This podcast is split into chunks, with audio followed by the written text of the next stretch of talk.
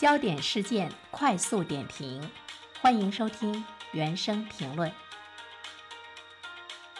近期呢，多个省份启动了事业单位公开招聘工作，向高校毕业生和基层岗位呢来进行倾斜。包括陕西、安徽、甘肃等多个省份，在今年八月份以来就陆续的启动了今年下半年事业单位的公开的招聘。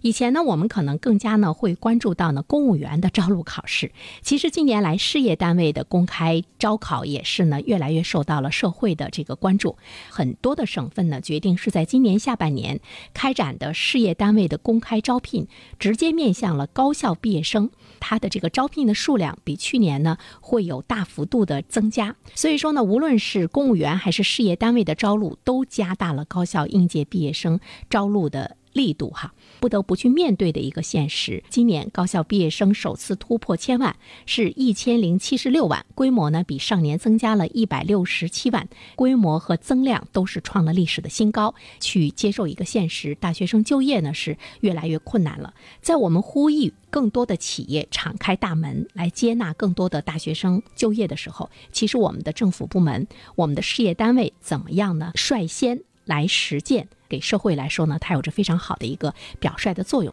还有一值得关注，就是特岗计划、三支一扶，还有西部计划等中央基层项目的招录工作，也会呢招募高校毕业生。这个数量呢，也是呢值得我们来这个关注的哈。其实，在我们的生活中，乡村的振兴、城市社会公共服务的升级，都需要有。大量的有新知识、新理念、高素养的大学生补充到这个基层，促进大学生呢到基层去干事、去呢创业。这个呢不仅仅是从促进就业的维度考量，它也会提速呢基层治理能力的现代化的需要。尤其呢是今天的网络化的社会，很多的。治理也好，服务也好，它都是智能化了。那么这些智能化能够很快速的运用到基层的这个治理、乡村的振兴中，是少不了呢大学生们的这个素质和素养的。那么从国家政府的角度上来说的话呢，在这些方面，它有了更大的一种轻扶的力度的话呢，其实可以使这些大学生们具有更好的一种服务的精神、服务的意识，企业。他愿意呢去招一些有工作经历、有工作经验的人，